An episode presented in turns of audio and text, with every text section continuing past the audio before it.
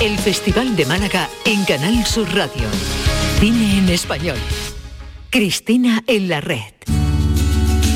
Good times for a change.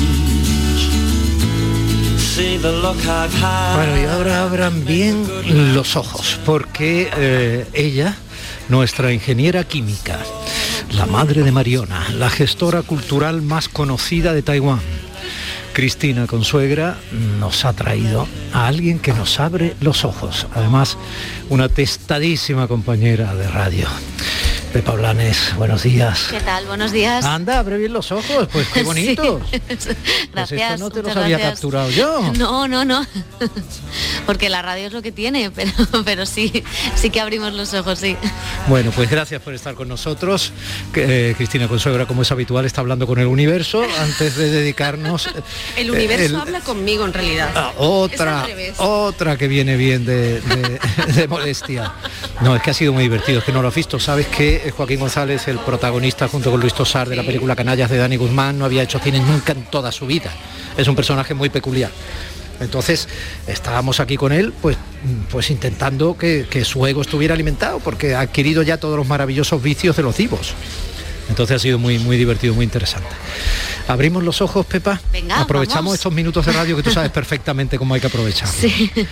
Que me encanta esa propuesta de series y de películas y de para vivir, para vivir mejor y para entender mejor muchas veces el trocito de vida que se elige y en ocasiones incluso se manipula para que nosotros creamos que la vida es así. Me alegro que, la verdad es que me alegro que te guste. Sí, es- era un poco la idea de- del libro, que es un poco lo que veníamos haciendo tanto mi, mi excompañera ya, María Guerra y yo, en, la cadena SER, en la radio, en los programas que hemos ido teniendo, en las que pues al final hablábamos de cine, pero se colaban pues muchas de las discusiones que teníamos en la cafetería de la radio comiendo sobre política, sobre cosas sociales y al final pues todo lo que pasaba o todos los debates eh, del momento acababan cruzándose con los debates que proponían las películas o que nosotras veíamos que estaban en las películas. Y de ahí surge un poco el empezar a hilar algunos capítulos con algunos temas pues que estaban de actualidad en el momento en que los escribí, que fue en la pandemia y que después pues también ha llovido bastante. No, no, bu- ha llovido bastante porque han pasado muchas cosas, pero te aseguro que nos ha llovido poco. Lo digo porque aquí en el sur estamos locos porque llueva. Pero hoy tenemos sol y ese sol es el que ha saludado a Cristina Consuegra cuando ha tomado posesión de su espacio.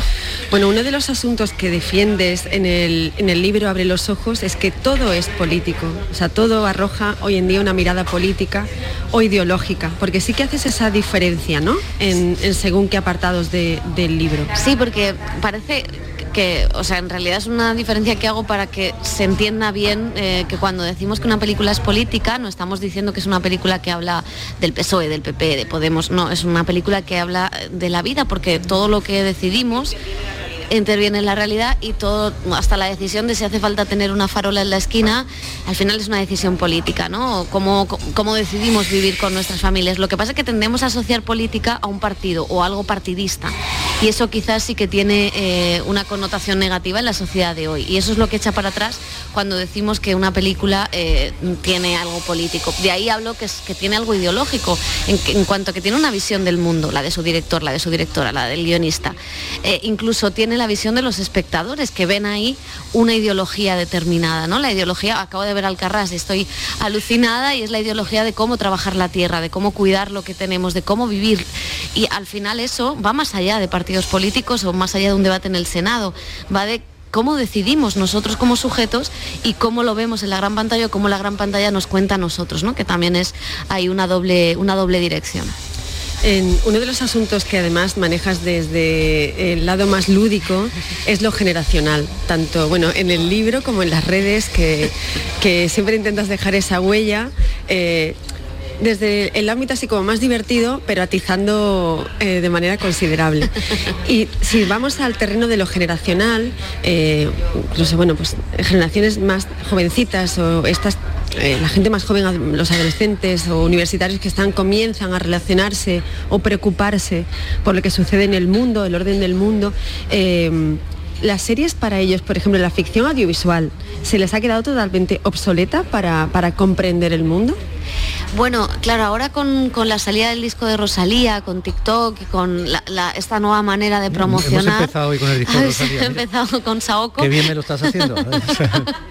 y claro, sí que, fíjate, es una pregunta muy interesante porque eh, es verdad que ves a una generación que se informa, que conoce las cosas de otra manera en la que dices esta cosa generacional que yo me meto con María Aguirre, le digo que ella está mayor y yo me siento, esta semana me he sentido tan mayor que realmente sí que puede ser hasta que las series mm, se queden, mira el Saoko, qué bien, qué bien, habéis pinchado.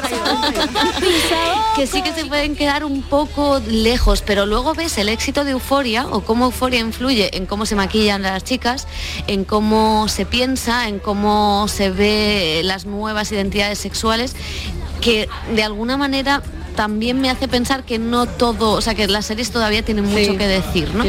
Quizás sí que va a influir en cómo se digan, en que pasen muy rápido de moda, en que se hagan muchas series muy, muy deprisa y todo sea muy cambiante, que yo creo que es un poco el signo de los tiempos, que en un mes te has quedado, te has quedado viejo como yo. ya, está, no hay más. Eh, está con nosotros Manolo Bellido, mi muy queridísimo Manolo Bellido, a quien ayer aplaudía yo desde casa porque estuve con mi niño pequeñito conciliando viendo la gala desde casa a través de Andalucía a televisión, ¿no? Sí, sí, es Manolo Bellido, Pepa. Manolo Bellido. En persona. Sí, la persona más omnipresente y, reconocible del festival. Omnipresente, de sueños, de sueños, sí, me gusta eso. Manolo, eh, ¿vienes de pase de prensa? De Estás... vengo como ella, también. Sí, Alcarrás de Carla Simón. Atrapado por la película, por la atmósfera, porque no es solamente, eh, como ella dice, una película por la, la lucha por la tierra, el apego, es mucho más, las tradiciones, cómo se vive, es cómo se crece, eh, es cómo se es niño en esos lugares. A mí me ha retrotraído completamente a mi infancia y eso ocurre todavía en los medios rurales.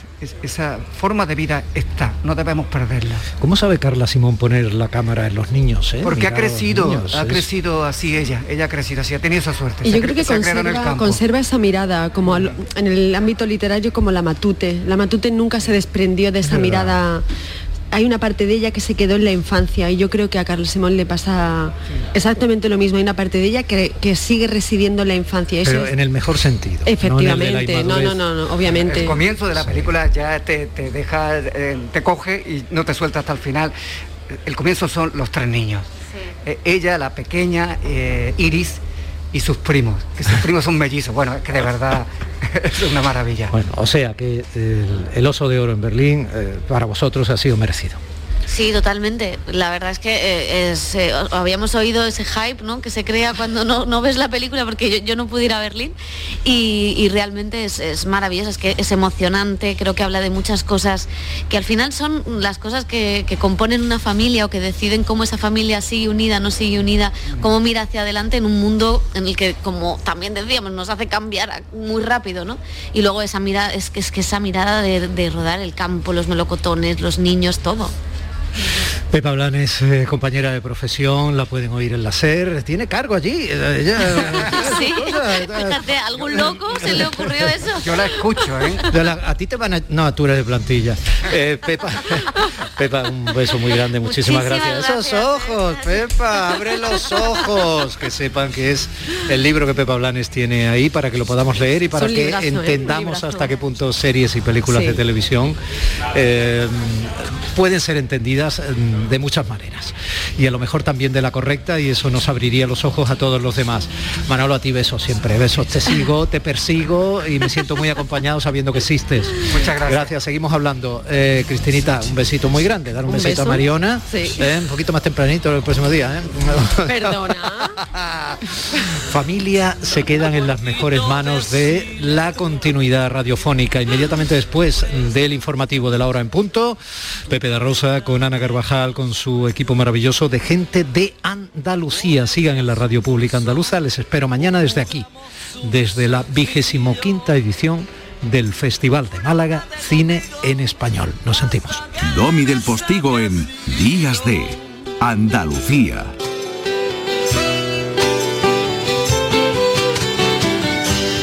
Llévame esta noche a San Fernando Iremos un ratito a pie y otro caminando. Súbeme al monte de las siete verdades. Enséñame a besar como tú solo sabes. Llévame esta noche a San Fernando. Iremos un ratito a pie y otro caminando. Que si me paro, el muermo me puede. Y si me puede, me meto en la cama, que es donde mejor se está cuando llueve. Que ya no me paro ni un momento antes de que se nos lleve el viento.